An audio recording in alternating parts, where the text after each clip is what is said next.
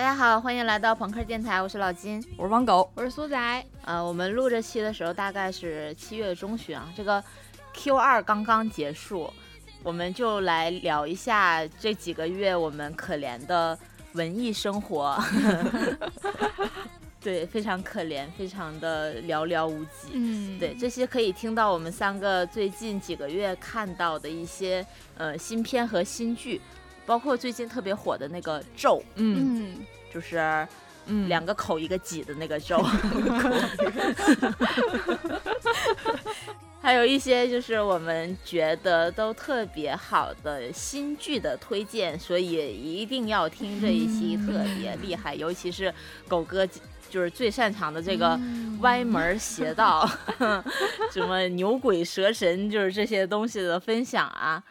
那就是估计很多朋友也挺发愁的，就是这段时间电影院不开，演唱会不开，就是哪儿哪儿哪儿都不营业，所以我们就只能在家抠脚，就特别无聊。对，所以我们在正式说这些片子之前，可以先分享一下，就是在去不了演唱会啊、电影院、剧院的这些日子是怎么丰富我们的呃精神世界的吧。好嘞，呃，我可以先说一下李老师的经历，就是他应该这月初吧，就本来在那个海南万宁有一个草莓音乐节，然后啊，他作为一个土窑爱好者，就觉得对一定要去，然后就请了假，结果嗯在出发的前一天被通知音乐节因为台风 取消了，嗯，哎呀，真就是。就是 就没去成，然后但嗯是假都请了，所以只能就是愣是在那边的就海南的酒店里抠了三天脚，回来又不巧又碰上了海南那边疫情，然后又被赋予了两次黄马，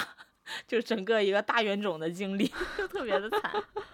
最近好像有个什么什么仙人掌音乐啊，节对对对，仙人掌音乐节可贵了，多少钱那个九九九是吧？二九九九，我的天！对音乐节两千三千块钱，你没有座位，你得站在那儿跟那儿摇头。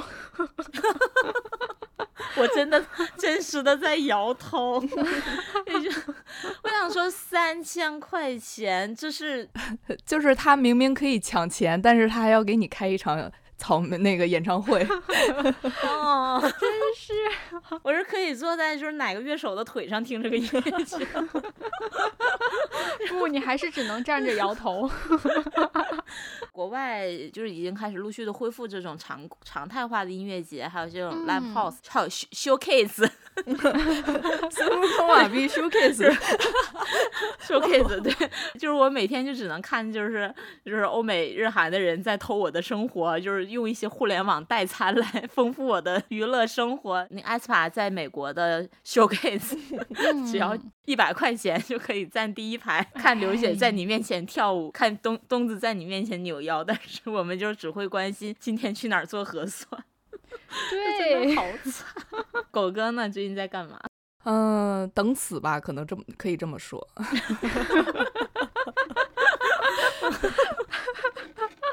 出一天声音就是在等一天的死。哎，呼吸辛苦了呢。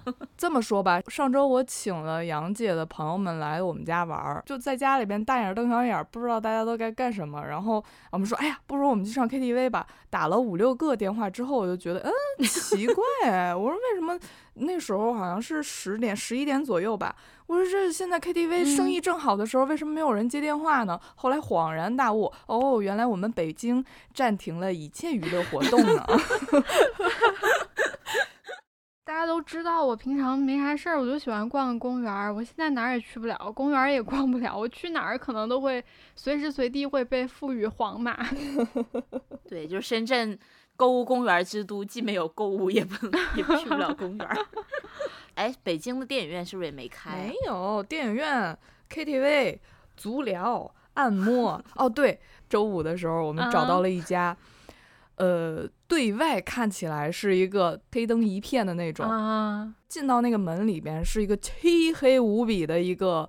很长的楼梯，然后打完电话对完暗号之后，店家会把那个卷帘门先给你关上，然后 他确定安全了之后，然后再把那个就是就巨长的一个楼梯的那个灯会啪啪啪啪啪打开，就是由近及远的啪啪啪啪啪几盏灯，然后当时你就觉得十分之赛博，然后全部灯开了之后，电梯启动，然后你就坐在这个光轮上，移步到了这个棋牌室的内核，然后所有人在就我们都在里边打麻将的时候，声音会有一些大，然后那个店主还会过来敲门说小点声，旁边是速八，就是旁边会旁边可能会打举报电话之类的。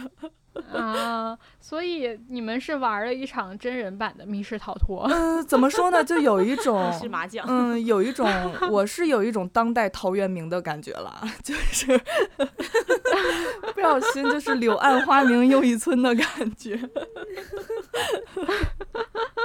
那就是现在就是大部分人都去不了电影院的这个这个情况下吧，我们今天带大家来云看片儿一下，那就是先来就是说一下。呃，这个让狗哥中毒很深的这个咒啊，然后我是其实没有完整的看过他的那个正式版，我是看了一个 B 站那个叫什么八分钟速通解说版啊，然后我我今天也领了一个任务，就是。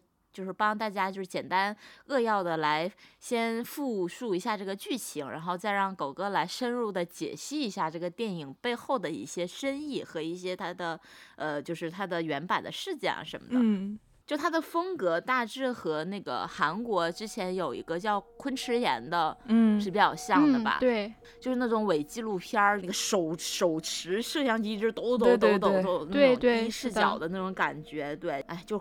这种恐怖片常见套路，就作死小青年不听劝，就非要去那个什么深山老林里面去探鬼、去捉鬼，就是就是解开一些什么未解之谜，什么什么乱七八糟的，嗯，破除封建迷信。对，就藿香正气去了。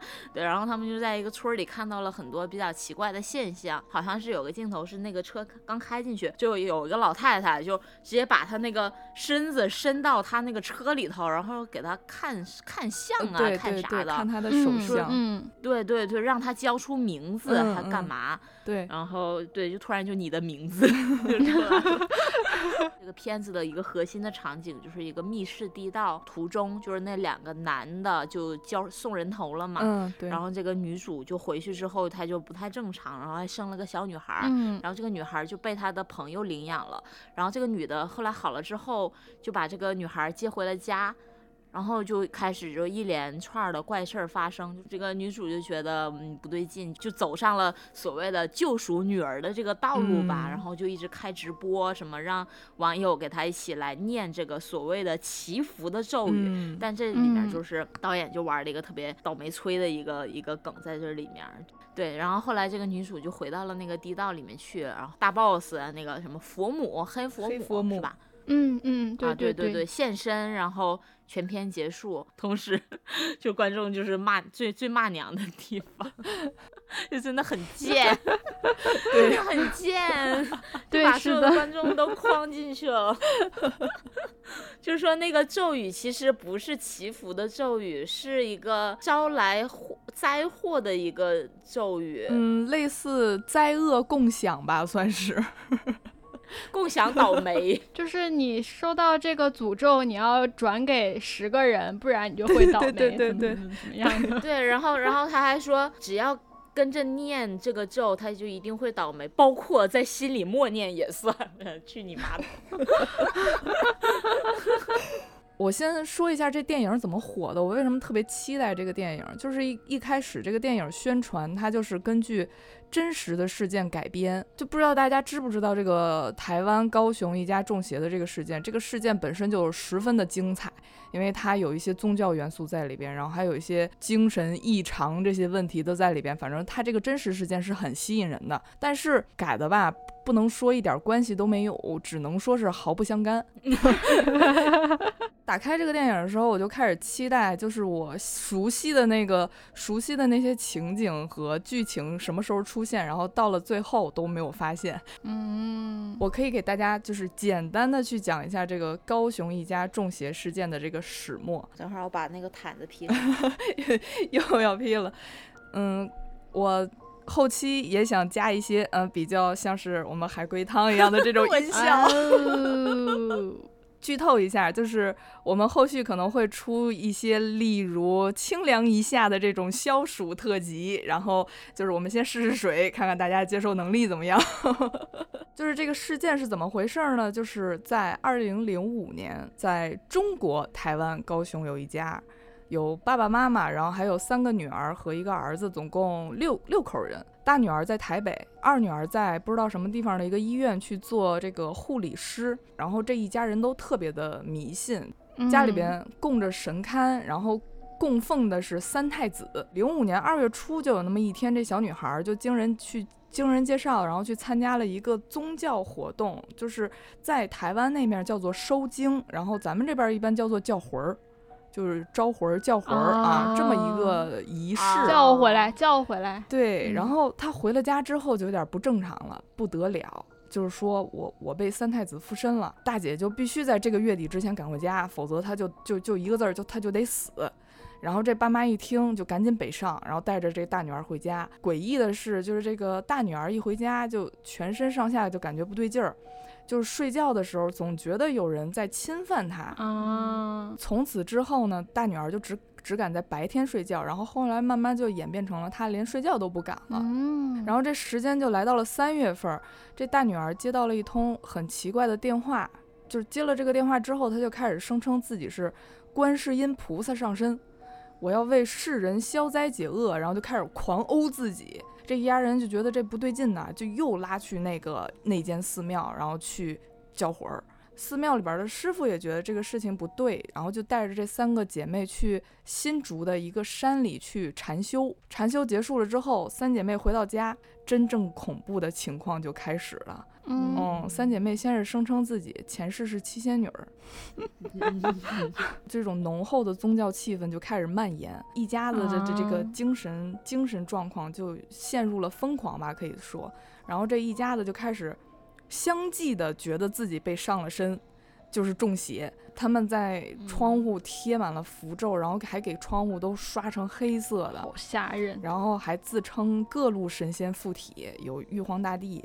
王母娘娘、三太子、七仙女、观世音菩萨，我感觉，可能就是迷糊一阵儿，清醒一阵儿，迷糊一阵儿，清醒一阵儿。在可能是在那个清醒的时候，又请了那间寺庙的师傅来家里边看风水，去移这个神位啊，然后在家里边画符啊，又做法呀，然后还指示他们把家里边那个三太子的那神像拿到哪个地方，然后去砸了，去烧了。结果，就算做了一系列这种驱魔的基本操作，这一家六口也没好起来，反而更严重了。就他们一家子开始互殴，就互相殴打，就觉得可能是，我觉得你身体里有恶灵，我要我要给你打出来。我觉得你身体里边才有恶灵，就这种感觉。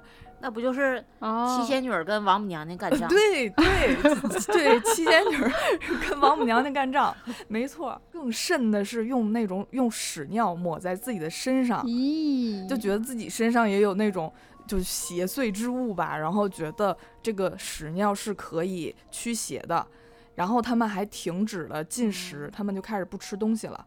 然后只喝符水哦，对对，然后还有更极端的事儿，就是他们就开始吃屎吃尿，一直这种情况一直延续到四月九号的一天晚上，他们其中的一个人去发发现了大女儿的尸体，二女儿是护士嘛，就赶紧给她这大姐做这个心肺复苏，然后做到一半就忽然觉得，哎，她可能不是死了，我这大姐可能只是灵魂出窍，她一会儿应该就自己回来了，嗯，然后所有的人就把大姐放在那儿了。就当做了一个放置游戏一样放在那儿了，然后就放了整整两天，然后这这一家人才清醒，然后觉得哦，可能是真的不行了，才把这大女儿送到医院。嗯，但是呢，送过去之后，这这一家人就走了，就去了那间寺庙去禅修去了。然后就警方就就找到了他们，然后就给他们做笔录。在做笔录的时候，他们也觉也觉得。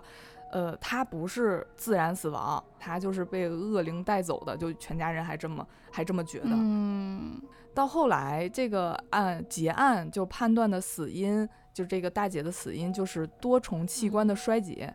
其实说白了就是饿死，对，就是饿死的，不吃嘛，对，不吃不喝不睡，然后过度的消耗这个体力，然后被饿死了。但是全家人不信不信啊，他们不信。最后他们是怎么相信这种说法呢？是。这个母亲说：“呃，我的大女儿附我的身了，然后她告诉我，她就是饿死的，她不是恶灵作祟，然后这个事情才算结束。哦，对，所以说这个事情跟《咒》这个电影好像毫不相关。就是那个女主在给那个女儿在家里边给她输液，我跟铮铮还一个劲儿的想往这个这件事情上引，然后就说是不是她在输屎和尿啊？因为那个那个袋子里边很污秽嘛，那个东西。啊，但好像好像不是，好像就是女儿的身体里有很多脏东西，她就算输液，然后那个最后那个那个那个东西好像也会返回到那个输液袋里边，回流啊，对，回流了。嗯，什么虹吸现象吗？就是我个人觉得这个片子吧。能到八分左右的，就是就是现在在豆瓣上是六点九分，但是我觉得有一大部分人，百分之六十的人吧，都是因为觉得晦气，然后才去给这个片子，对对，才去给这个片子打了一个低分儿，然后骂骂咧咧的去评。对，我觉得其实这个片子是有其他的其他的解读的，就是我嗯看完的当天晚上，我就一直在琢磨这件事情，所以我觉得有可能是导演他特地吧去去布置的这种这种叙事的一个线索吧。这个片子一开始的起。起源起源给大家的感觉就是苦命母亲救女儿，嗯嗯嗯啊，去折腾一些完全没有必要的事情，去祸害很多人。对，最后为了女儿，然后把这些这个这个晦气的事情散播给大家，然后也要完成最后这个仪式去献祭自己，就这么一个故事。但是我觉得这个电影其实是有一个呃续轨的手法在的，嗯，算是一个局中局的故事。就是我们如果去复盘这个故事的话。就是我们能发现，其实这个女主一早她就知道。嗯，就是所谓的咒语，它不是祝福，是分担诅咒。现在这个这个部分就是已经，我默认大家都已经看过这个电影了。对，对对对。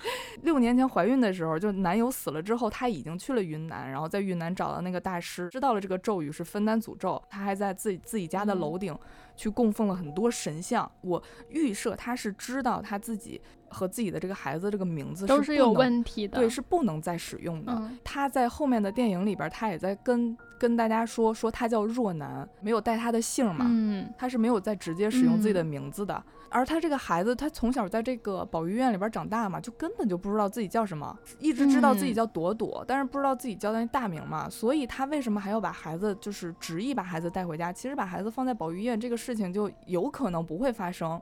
而且他为什么要第一天到家就去教自己的女儿熟悉自己的名字？孩子中邪的时候也依然选择不告诉任何人，不求救任何人，然后还让孩子自己睡觉。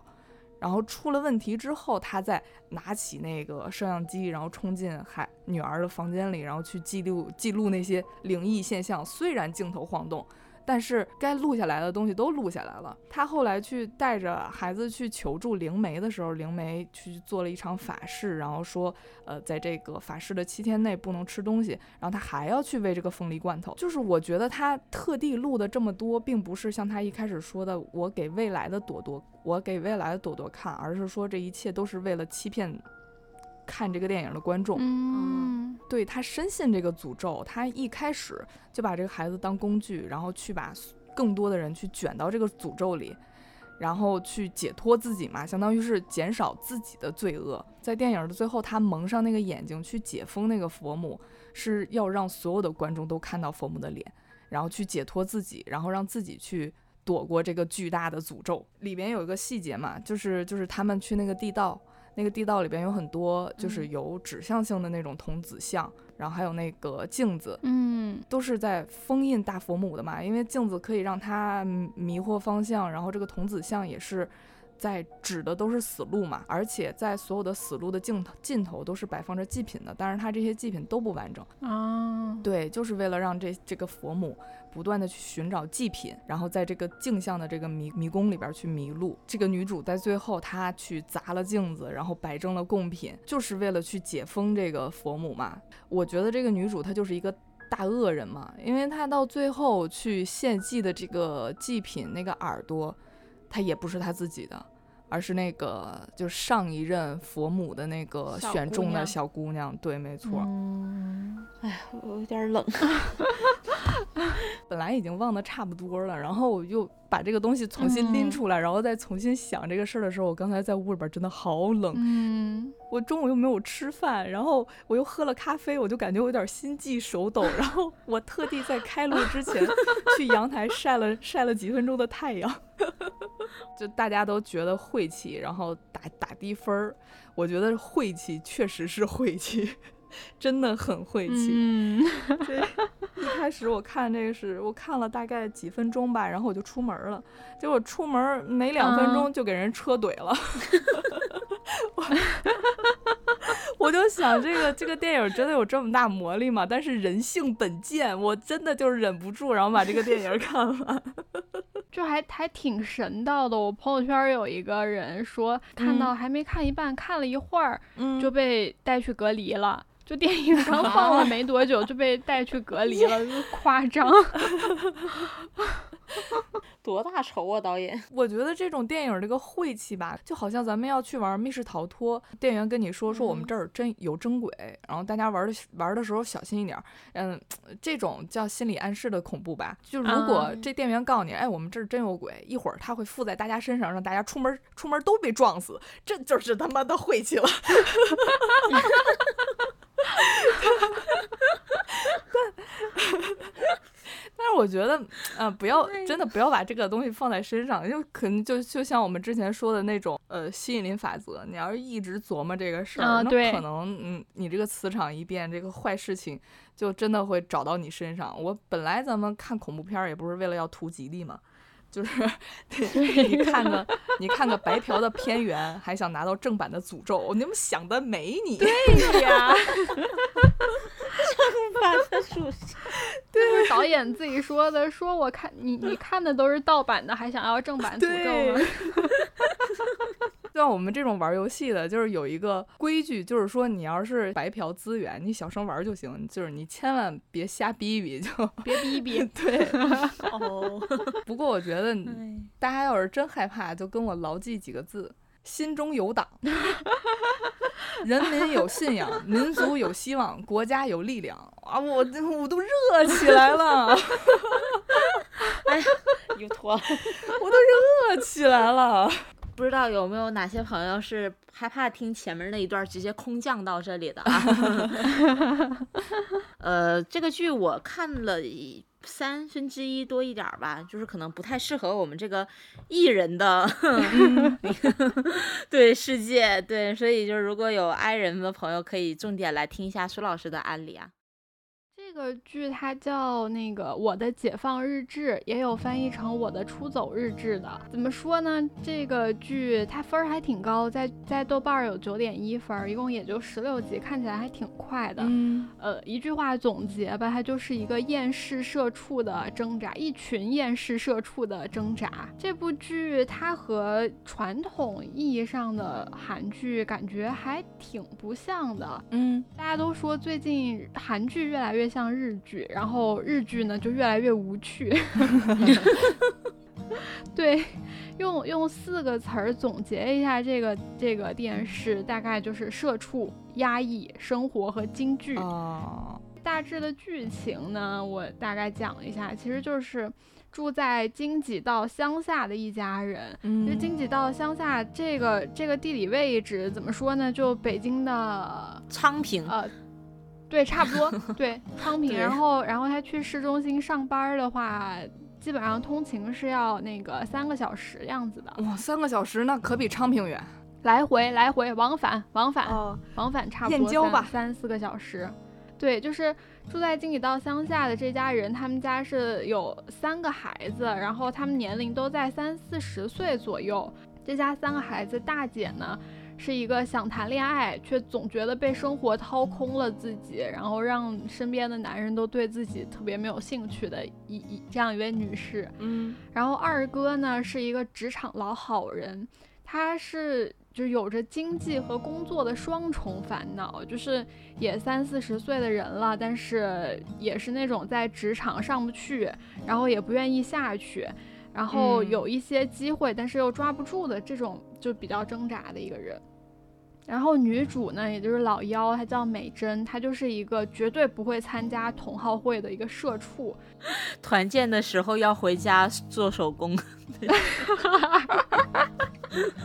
嗯，所以我看第一集的时候还挺能代入的，但是后面就就还好吧。对，女主是这样一个一个人，然后男主呢，就是在女主家，他们家是乡下的嘛，有田呀，有一个自己的那种特别小的那种小作坊、小工厂那种感觉的，就在他们家帮忙干活的一个来路不明，然后每天一睁眼就要喝酒，然后攒了一屋子烧酒瓶的那种神秘男子。腱子肉，对，大高个儿，对，讲的呢就是女主在的公司吧，她就是要求员工必须进入一个同好会，就是啊，我们打高尔夫打高尔夫，然后打保龄球打保龄球，喜欢登山登山，大家都借着这些名义去团建，就是喝酒，然后聊天儿、吃饭什么这种场合。女主是一个极 I 人格，还。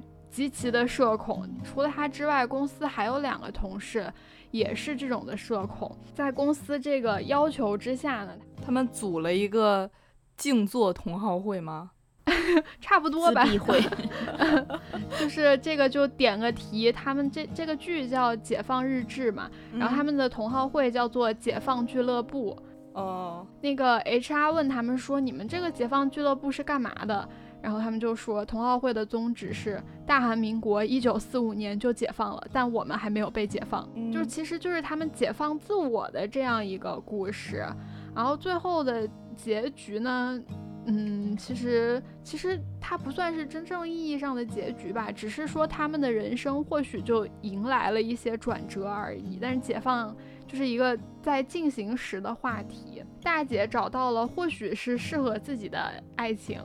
二哥呢也找到了，或许是适合自己的事业。嗯，然后女主美珍呢，她跟男主谈恋爱了，这还是一个谈恋爱的剧，但是他们谈恋爱谈的也不是那种真正意义上的恋爱。我之前在小红书上面有一次刷到了，说这个男主女主是不是都贫血呀？他们为什么？他们俩的眼神都很，对他们眼神很郁，但是他们就是。整整体的表现就是提不起干劲，干劲，就是对什么事儿都没有兴趣。哎呀，你们真的是这一期，这一期再这样下去，真的十八禁啊！因为我看前面的时候，就是他们俩没有在一起嘛，就有的时候女主晚上会去男主家，就是陪他喝酒什么的，就感觉他们俩就是随时随地就要肚子，就马上要大度 特度了，但是并没有，对，没有，没有，这部剧特别清水。然后就想说，这个男的为什么要，为什么感觉穿了衣服又好像没有在穿衣服？因为他的衣服都是那种。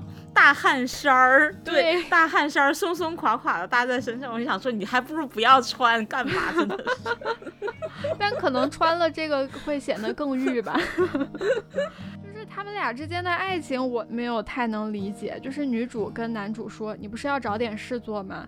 那你来崇拜我吧，不是喜欢，而是崇拜。对，他说，嗯，冬天很，夏天很快就过去了，夏天过去之后，冬天马上就到了。冬天到了，你也要像这样现在一样，没有活干的时候，睁开眼就喝酒嘛，就是。我给你找点事儿做吧，你来崇拜我吧，就是莫名其妙，他们就开始了，这是又变成了一个主仆的一个关系，是吗？主奴的一个关系？什么呀？就是不小心刷到我们这一期节目的观听众老爷们，如果没有什么事情做的话，就来就来订阅我们吧。春天过去，夏天来了，冬天你们还不想关注朋克电台吗？给自己找点事儿啊，又不要钱。对我们希望明年冬天来的时候，你们依然关注着朋克电台。脸都不要了，对。然后我刚刚说了，社畜压抑生活和京剧，我不是京剧，我说蓝脸的多尔顿岛屿马，哎，今天换人唱歌，哎呀，真不错，风热，哎呦，风热，嗯，收，嗯，京剧，京剧。很多人被这部剧吸引，可能就是就是因为这一段，女主说：“说我累了，我不知道是哪里出现了问题，但我就是累了。” 上班的时候每天都想说的话。对呀，对，所有的人际关系都像是在工作，清醒的每个瞬间都在劳动，不会发生任何事，没有任何人喜欢我。就大家都说，不是要看电视剧吗？为什么播放我的生活？我完全没有看过这个，但是你刚才说的这个，就让我又不开心了起来。然后。然后接下来一句，可能狗哥能更带入自己，就是说一辈子要活八十年，如果能压缩到八年，感觉也不会有什么可惜的。然后还有一句，我虽然不至于不幸，但也不快乐。我不知道自己被困在哪里，但我很想挣脱。就是 天，这就是我为什么看不下去的原因，就是因为我越看吧，就看一会儿路过镜子，我感觉我这个脸都下垂了 就无法带入这种大丧逼的人设。就特别反映当代社畜的心理活动，感觉每一句好像都在说自己，尤其是很多 I 人吧，就是脑内活动很丰富的 I 人，可能都是这么想的。这个剧吧，怎么说呢？就它不是一个，就金老师说的，越看越难受，越看脸越越垮。它不是一个，对，不是一个传统意义上的爽剧，可以说是一部大部分都脱离了狗血韩剧剧情的电视剧啊。大部分啊，还是一小部分，还是还是在韩剧那个里头的。比如说，这个男主是个黑社会的老大，对对。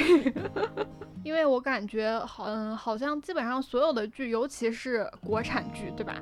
就是所有的这种女主视角的剧吧，都是要让女主从一开始有一个目标，就是我要蜕变，或者是说她的目的就是我要拯救女主，让她对让她成长变美变自信，然后狠狠打脸。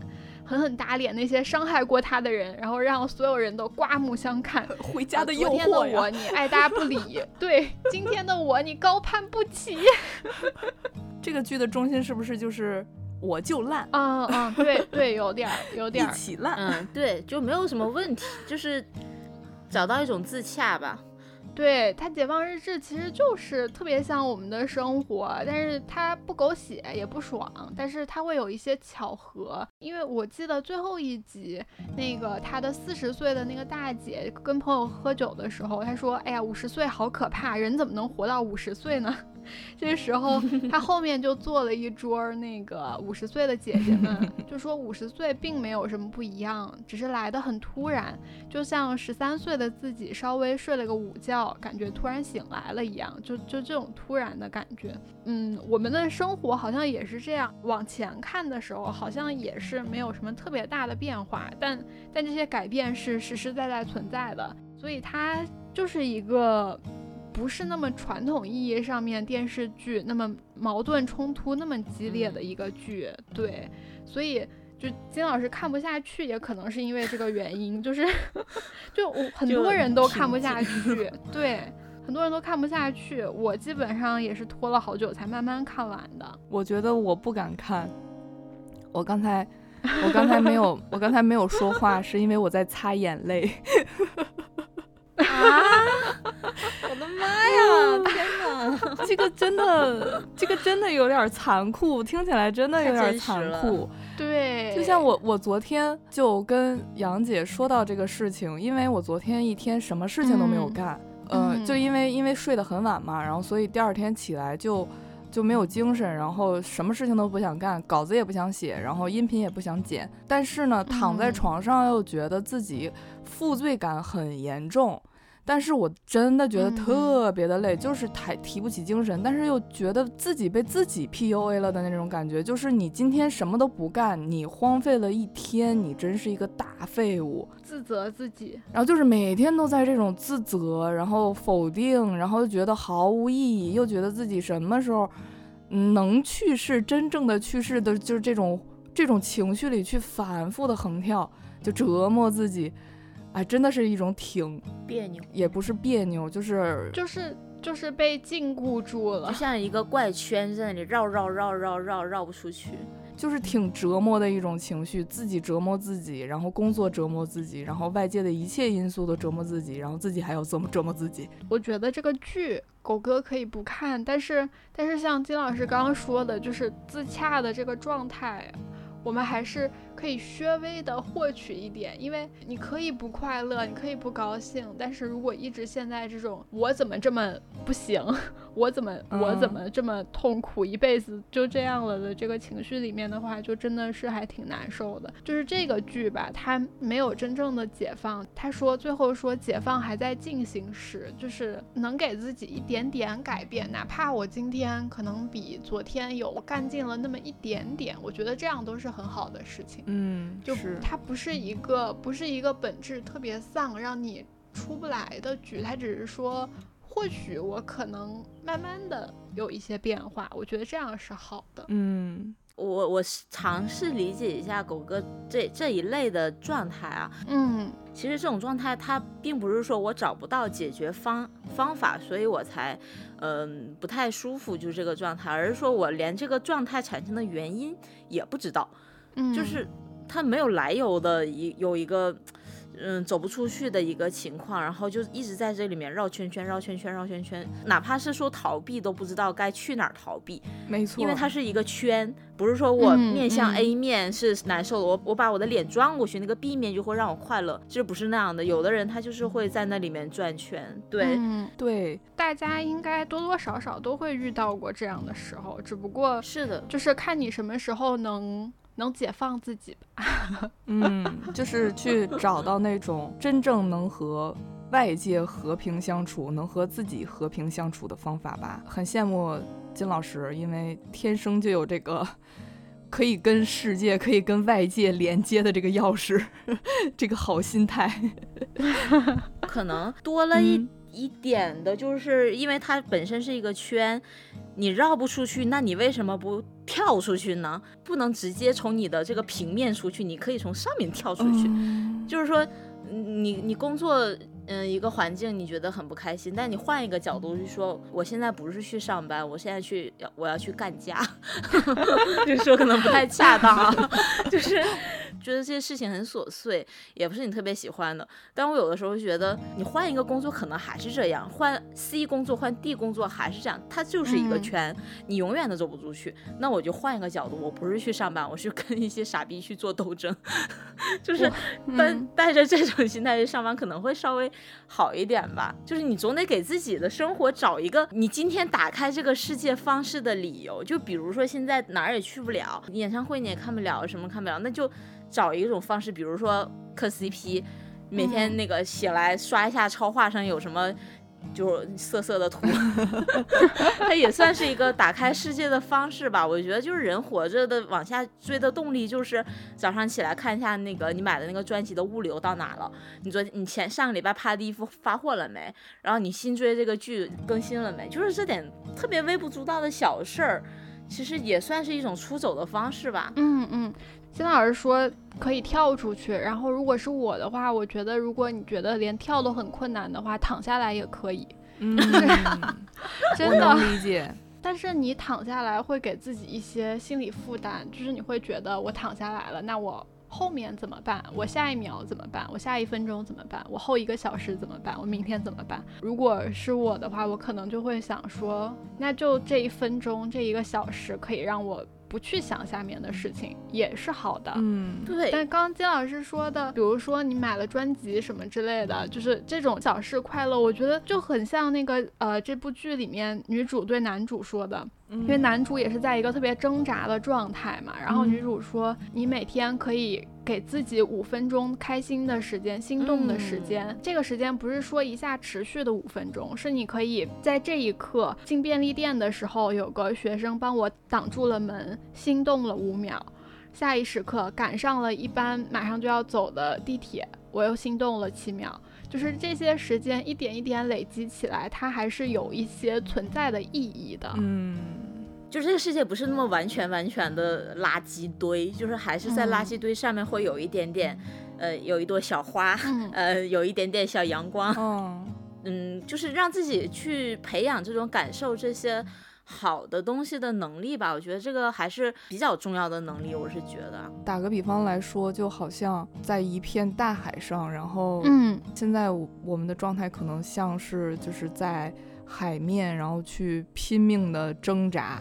就想多活一秒是一秒的嗯那种感觉，然后不如嗯停止挣扎，然后就是让自己沉嗯下去，看看海边，看看海里，对，嗯感受海底，然后被海水包围，然后看看海里的景色，就像是收到了一张专辑。看到了一张色图，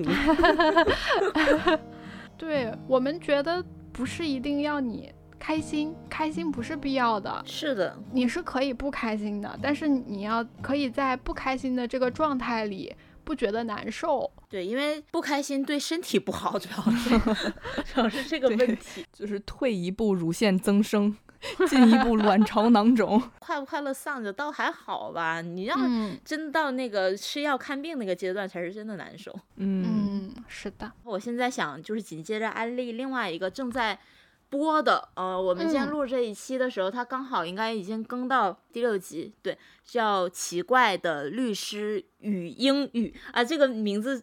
就是中文翻译过来特别的拗嘴，就是嗯正着念、反着念，它都是这个名字。啊，它是网飞投资拍的一个那个讲自闭症患者，叫做亚斯伯格综合症自闭症。嗯天才的新人律师的这么一个呃小女生，对，然后用她的视角去讲一些案件的一些小故事，它是每集一个案件，有点像那个那个那个那个日剧叫什么《Legal High》，啊啊啊啊啊，呃，跟那个结构差不多，就是一集讲一个案件，然后再讲啊他的整个的这个成长的这个过程。在我看这个剧之前，我一直以为自闭症就是那一种，就我不知道你们小时候看没看过那个文章演的和李连杰演的叫《海洋天堂》哦看过看过。嗯，就他在里面也演一个自闭症的小孩儿，我觉得他演的 有点误导我了。就我从小到大一直以为自闭症就是有点弱智那种状态，但其实亚斯伯格综合症它是属于自闭症谱系障碍的一个分支，就是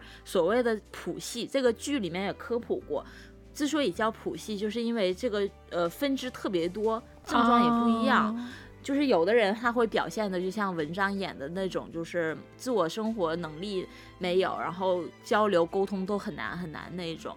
然后也嗯有一种像是这个剧的女主这样，她非常非常的聪明，就是天才，就有那种过目不忘的能力。嗯然后他就是考上那个首尔大学法学院第一名毕业的，但是就是会有一些自闭症的典型的症状，也就是说嗯像是社交障碍。嗯，就没有嗯办法像所谓的正常人一样的去社交和交流，然后也包括在一些兴趣和行为上面会有一些特别刻板的表现，比如说这个女生她特别特别沉迷于鲸鱼这个物种，她就啊无论你跟他说今天吃什么呀，今天天气好啊，或者说我们要去哪儿，他一定会扯到鲸鱼的话题上，然后跟你大说一番，然后你怎么扭都扭不回来，他就一直跟你说那个鱼。大多数人都觉得很怪，就没法跟他正常交流，就会吐嗯槽说，我怎么跟你说什么都要说鲸鱼、鲸鱼、鲸鱼这、鲸鱼那的。然后他爸爸也为了让他在外面不不被人排斥，也也跟他嘱咐说，你尽量少提鲸鱼的事儿，但是没有用。哦有这个自闭症的朋友，他就会陷入到比较自我的这个境地，嗯对，就比较自我的这个重复的刻板的这个活动方式里面去。我为什么推荐他？因为现他在这个剧里面不仅仅是关注到自闭症这个群体，他也关注到其他一些我们身边也许能接触到的特殊群体，比如说第二嗯。集里面会讲到就是 LGBT 的群体，嗯嗯，然后，呃，第三集会带到也跟他属于自闭症谱系的另外一种，就有点像文章那种，呃，啊。偏低能一点的这种自闭症。放大了看，就我感觉啊，就他想这个剧想说的是什么呢？就是这个世界就是一个大精神病院，嗯，啊，就是我们每个人，就是其实不分什么，你是正常人，我是残疾人，都有精神病。可能我们这些人就是属于某一种症状，但是这种症状的人太多了，所以才会嗯归到所谓的正常这个领领地里。那剩下的一小部分人，就是会分为几种跟我们不同的症状罢了。嗯大多数的会表现这种特殊群体的影视剧，它其实都会陷入到一种嗯刻板印象。就是把我们正常人和这些不正常人划分的很明显，然后试图想用我们的一些行为规范去把他们带到我们这个正常的世界里面去。嗯，就包括我刚才就是提到那个《海洋天堂》，没有说那个剧不好，那剧拍的那个那个电影拍的挺好的，就挺催泪的。虽然没有催我的泪，因为我是个冷血的人。对他其实是也是想说，也唤起一些关注，说这些群体他呃很不容易，然后要去。呃，我们社会应该给他们一些呃所谓的绿色通道吧，或者说多一点的帮助，这些都很好。但是这个就是一种普世意义上的我们正常群体和弱势群体的一个差异化的观念。嗯，但这个剧处理的比较好的地方是，就是没有把女主这样的人摆在一个。普世意义上的所谓的弱势群体上，就没有教育我们这些正常人，你应该去同情他们，你应该去帮助他们，你应该给他们让出一些绿色通道，就没有做这些刻意的引导，而是说用女主的视角来引导我们去看到他们一些非常特别的、非常闪光的地方。因为像刚才孙老师在讲这个解放日志的时候，其实我也在想，其实那个剧它也。跟《语英语》这个剧有点相同的地方是在于说，它都没有说，呃，你们这些可能天生就不太会开心、天生比较哀的人是是是有矛盾的，嗯，对，是不对的。你应该开心，你应该就快乐起来，就是这种比较教唆式的口吻，而没有，而是让让他们的视角来引导我们，来发现原来你看到的世界只是这个世界的一小部分，其实这个世界很很多的地方是我们。在通过我们的眼睛，通过我们的观念是发现不了的。但是这些地方往往是非常特别、非常闪光的地方。这个剧有两个细节，我不做过多的剧透，因为这个剧它没有什么太大的波澜起伏，就是真正有意思的地方都是在一些细节里面。我就只提两个细节。第一集里面有一个镜头是女主第一天去上班，然后她去进那个写字楼是有那个旋转门嘛。就一直转转转转转，然后她就不太会进这个门，就一直在门口徘徊徘徊徘徊。另外一个女同事是跟他在大学的同学，然后就在离得远远的地方，就跟他身边的人说：“我特别嫉妒他，他每次都考第一，怎么怎么样的，就有点那种嫉妒心作祟嘛，就是酸酸的。然后又忍不住说：哎，跟旁边人说，你看他那样子，我难道你会忍住不想去帮他吗？就是这种，就是比较我们这种。”呃，大众视角吧，就觉得我们应该去帮他们去做一些事情。但是这个时候男主出现了，男主就 站到他身边，就观察了他一下，然后发现这个女生可能不太会过这个门，然后就想了一下，说我们来试一下，你可以用跳那个华尔兹，就跳蹦擦擦那个节奏，就在心里默念这一二三四，二二三四，就是那个那个节奏，你这样。熟练掌握这个节奏，你就可以跟着这个节奏一起去过那个门。对，这个细节其实就是在引导我们在跟这些所谓的特殊群体相处的时候，与其说嗯居高临下的给他一些施舍性的帮助，不如说像站在男主这种，用他们的视角来和这个奇怪的世界去相处。他们需要的肯定不是同情或者是怜悯，对，只是说用他们的方式去沟通、去交流。对，那其实像这个门，它的设计其实也是为了迎合所谓的我们这些普通的正常人去设计的这种这种门嘛。但是这个男主发明了一种，你作为一个特殊群体，你也可以跟这个门很和平相处的一个一个方式，而不是说你就得走那个什么特殊通道、残疾人通道。对，嗯。再说一下爱情线吧，就是很多人说这个剧的爱情线有点多余，就是你就讲一个职职业，你就好好讲你这个案子，你想讲这个特殊群体，你讲这个特殊群体。但是我稍微代入了一下这个男主的心态啊，我在想，如果我是这个男生，我到底能不能抛开所谓的世俗的偏见，就抛开所有一切一切，就是这种眼光，就哪怕是两个人真正在一起不方便的地方，你能不能跟他相处？我发现我是完全可以接受的，就不包括。这个女主长得很好看，然后对对，工作上也很优秀，就我觉得我是可以接受的，因为就是因为身边所谓的正常人太多了，你才会觉得这个世界好无聊哦，没有意思，嗯，而且这个男主他。特别特别的温柔，就是特别特别温柔，就是他看他那个演技就特别细腻，你能看到他眼睛里面就看见女生的时候是有那种不灵不灵的光，哇，真的太好了，就是特别一闪一闪的光，就是啊，就特别好，对，而且他就是没有像世俗意义上的正常人去。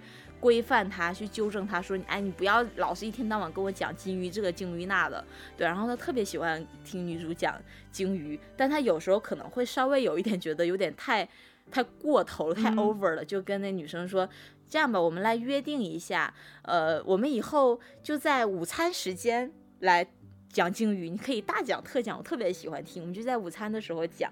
然后女生说。嗯，那有的时候忍不住怎么办呢？就是忍不住就觉得这个场合特别适合引用鲸鱼，怎么办呢？那个男生说：“那你也可以讲的呀。”好可爱，对，就特别可爱，就是他非常接受他就原本的这个样子，就是发自内心觉得这个女生特牛逼、特可爱。嗯，对。就是我这里面插一句啊，就是还是要，就忍不住想吐槽一下国产职业剧。嗯，就我不知道你们发没发现，就是现在都二零二几年了，就是现在很多职场剧里面会拍那种，就是比方说你写了一个方案，然后让你的老板去看一下这个方案，然后这个方案是用 A 四纸打印出来的，然后装在一个 文件夹里面。我想说，谁现在看方案还用纸？对对对。你发个 PPT 呀！但是那个《解放日记》里面的女主给她的上司 交方案就是这样，然后她的上司还拿着笔在上面圈，不行，这个不可以。但是可能是有一些比较传统的职业是这样子，可以理解。但是很多是那种他摆明了就是互联网公司，你知道吗？看个方案还用？我想说，你这个视频是可以打印出来的吗？我觉得还有一点国产剧特别离谱的，就是他们为什么一定要穿成那样？会有人穿成那样上班吗？就是就是那种包包臀裙，然后把那个白衬衫扎在那个裙子里，然后高跟鞋，就就是编剧真的不上班儿，编剧去上个班儿吧。就是如果啊，就是你觉得别人觉得你跟他们不一样，你会被这一些声音所困扰到，你可以去看看这一部剧，说不定你可以能找到一些理直气壮跟这个世界站在一起的勇气。嗯，这个剧已经九点四分了啊，入股不亏。哇哦，等会儿就去看。嗯，刚才是安利的环节吗？其实我。作为一个深圳人，我很光荣，我很幸运，我在上礼拜去了一趟电影院。我没有，我没有在安利那个那个咒哈，我没有在安利那个电影。翻了一下我这半年去电影院看过的电影，我真的觉得好心酸呐。嗯嗯。二零二二年开始的第一部是《爱情神话》啊，那个那个还是挺好的。第一个院线片儿，对我打了四星。我也是。嗯，打了四星。第二部是《奇迹笨小孩》，打了三星，不好意思说，他被打，打了三星。嗯，然后《四海》打了两星。然后上个月看的一个《天才计划》也打了三星。然后我的那个豆瓣的评语是。《哈利波特与阿兹卡班的囚徒之盗钥匙的方法 》就很莫名其妙一个片子，不推荐大家看。对，然后最近一个就是上周末看的刘青云和蔡卓妍的那个新片儿，叫《神探大战》。嗯，怎么说呢？就是如果吧，你周末你逛街，实在是没啥事儿干，然后 你想找个凉快的地儿待俩小时，你可以去看一看。哦，然后如果你实在心疼这五十块钱，你还是等着 片源出来在家看吧，不是特别的推荐吧。站在我个人的角度，不是特别推荐，但它其实评分还挺高的。我刚才看了一下，有七分儿，对，现在刚好七分儿。我估计下档了之后会掉到六点八左右，嗯，会算高了。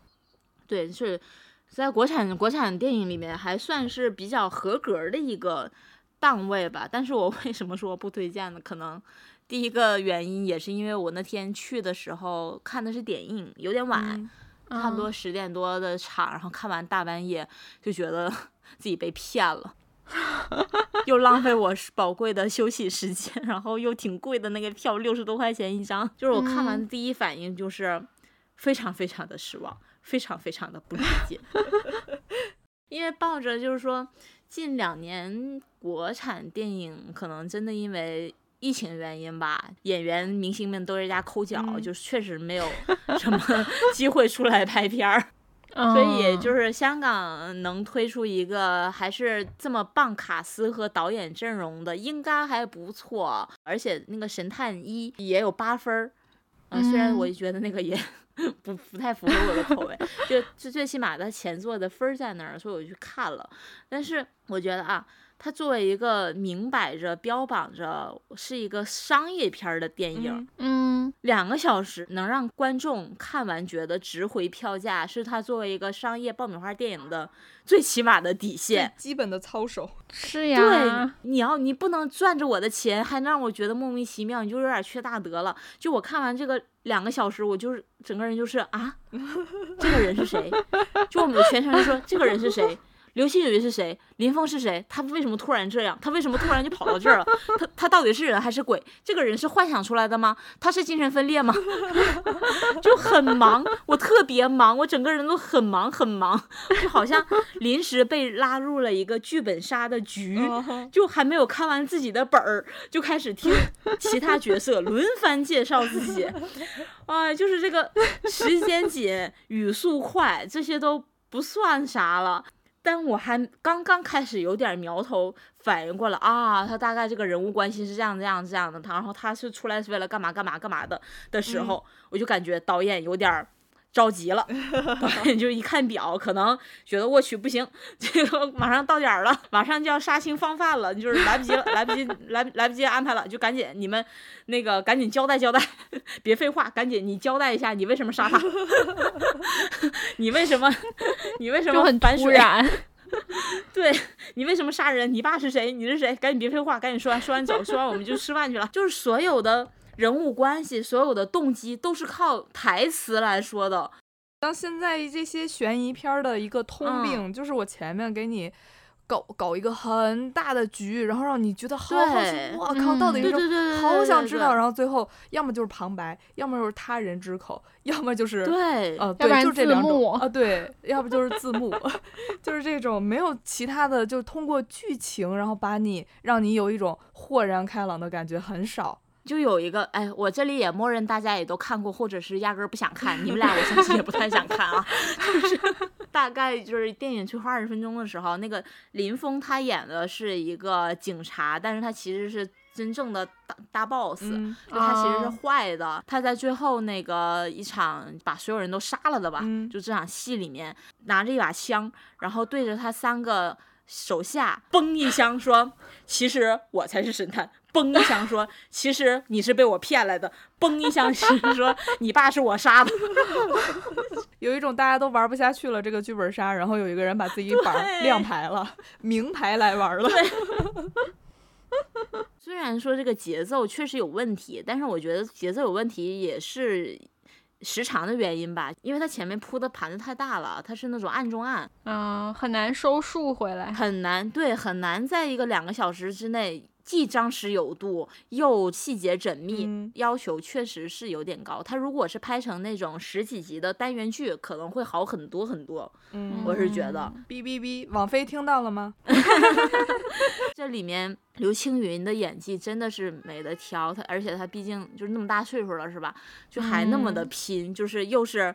被雨浇，又是下什么下水道，然后又是那种跳车，就各种动作的戏。然后他还演一个精神不太正常的这么一个人，就是要演多重人格，就突然有鬼上身，突然精神分裂，就是突然要跟空气飙戏这种演技这一方面真的是很很牛很牛。香港艺人基本操作。对对对，但虽然阿 sa 在这里面，我就不过多评价了。作为一个 idol 的演戏，确实是有一些局限性的。你看，像是内娱。又来了。那于是 他有有那么多钱，有那么大把的投资，他为什么就不能让演员好好演戏？为什么就不能让编剧好好编剧本？就比如说我们大导演陈凯歌的亲儿子，内地知名流量男演员。演员打引号，阿 Sir 请坐的作者，代表作是阿 Sir 请坐。就是你想到内娱这些流量的演员，他真的没有什么作品的，全都是这些莫名其妙的热搜和段子。你觉得香港他有这么多好演员，但是没有钱，嗯，挺挺心酸的吧？就比起内娱那些。连声台形表都搞不清的，挣着这些香港老戏骨们可能一辈子都挣不到的片酬，我们普通市民刘先生就很值得尊敬。对对对，就抛开剧本和电影本身吧，就是还能从他的。演技里面能看到很多真诚和专业的东西，我觉得这些才是娱乐圈真正的稀缺资源，而不是所谓的那些颜值也是稀缺资源这么一个论调，我就很生气。我就拜托大家拿出一些专业的东西来，给我们这些花着我们辛辛苦苦打工挣来的钱去买电影票的人一些嗯好的作品啊，谢谢。对，是。那我们今天分享的这些最近 Q 二的影视剧的排雷以及种草的清单，就差不多这么多。就如果大家也看到了一些比较好的，就也也在后台跟我们多安利安利，或者一些吐槽吐槽。就是大家最近确实没有什么事儿干啊，没错。就抠脚的时候有一些素材啊啊。好，那行，那我们今天的分享就到这里啦，我们下期再见，拜拜拜拜拜拜。